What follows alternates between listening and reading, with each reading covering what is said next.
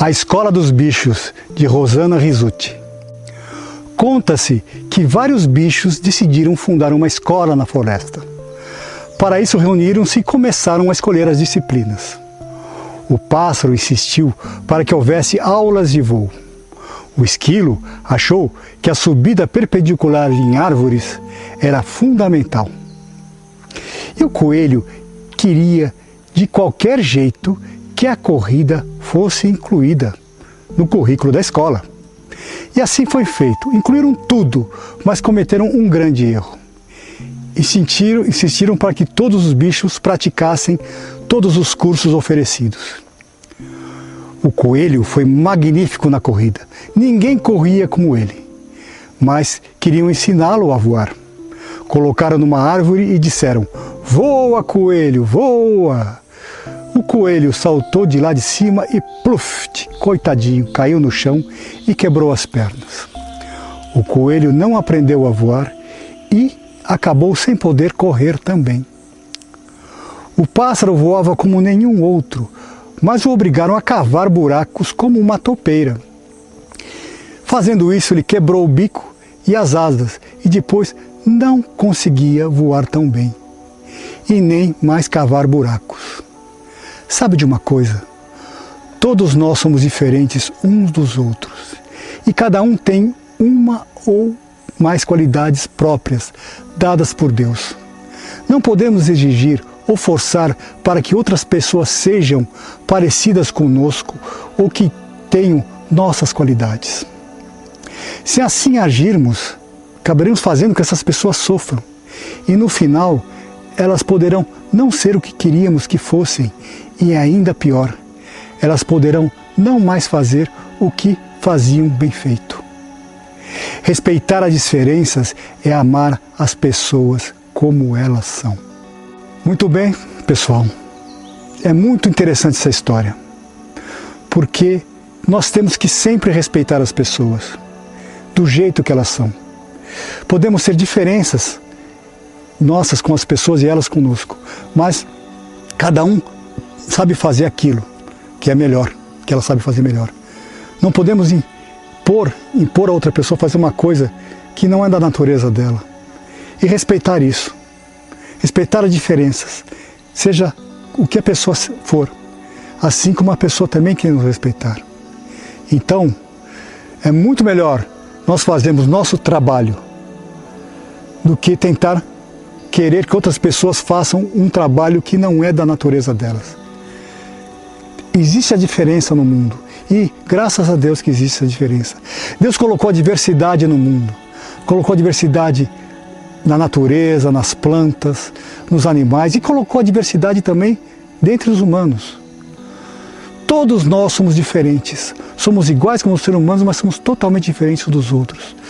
Isso existe para que nós possamos respeitar uns aos outros, amarmos uns aos outros, respeitar as diferenças e respeitar e amarmos os outros como a nós mesmos também.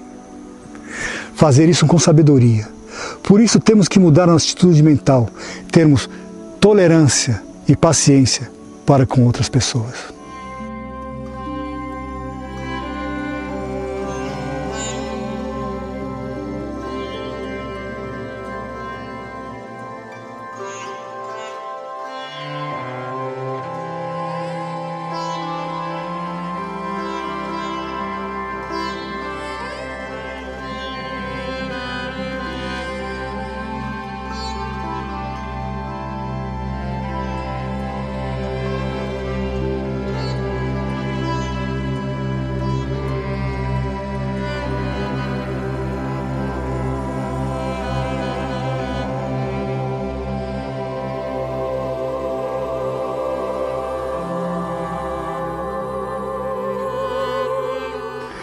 As Estações, de um autor desconhecido.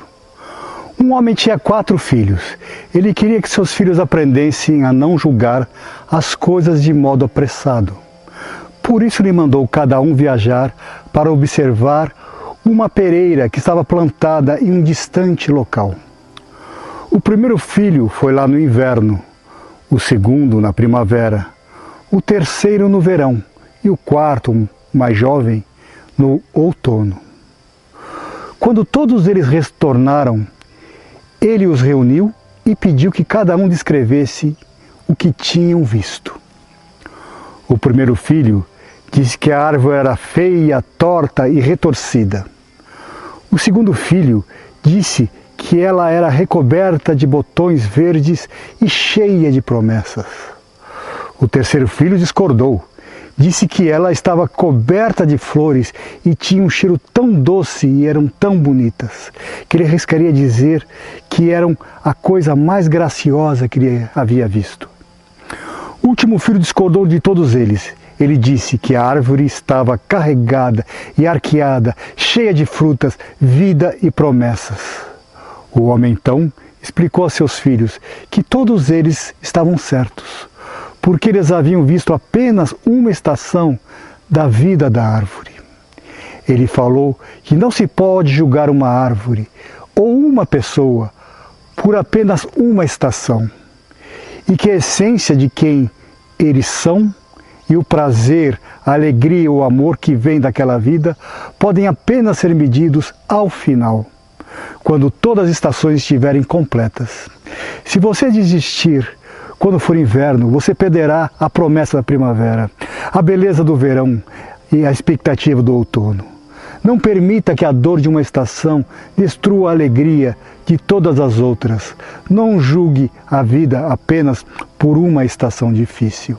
Muito bem, essa história é muito interessante, pois nos leva a refletir muito sobre a nossa própria vida. A nossa vida é feita de estações diferentes.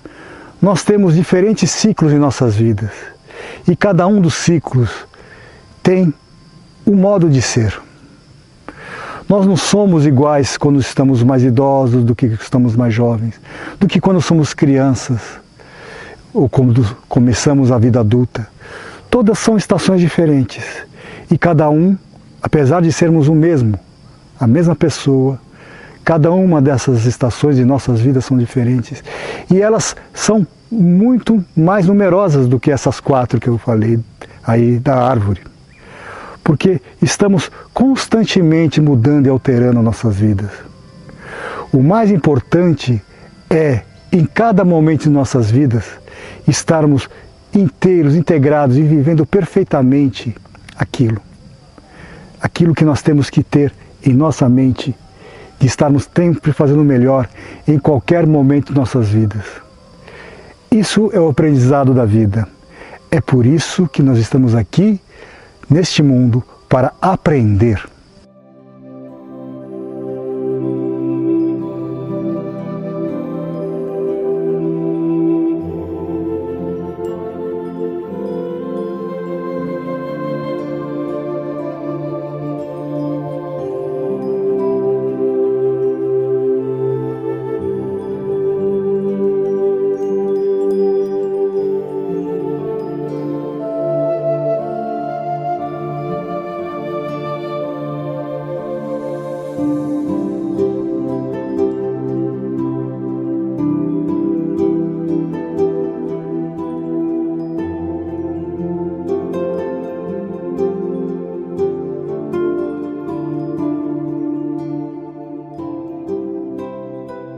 Construa com sabedoria, de Valtair Freitas.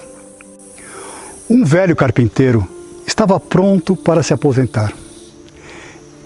Então ele informou ao chefe seu desejo de sair da indústria da construção e passar mais tempo com a sua família.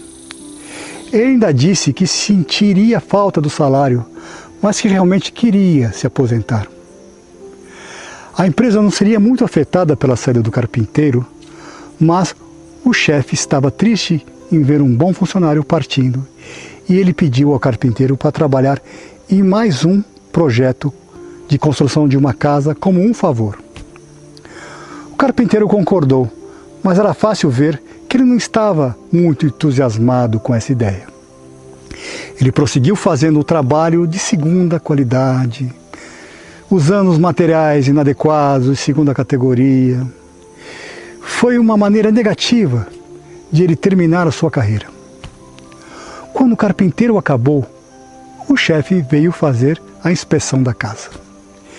E depois ele deu a chave da casa para o carpinteiro e disse: Essa casa é sua. Ela é o meu presente para você.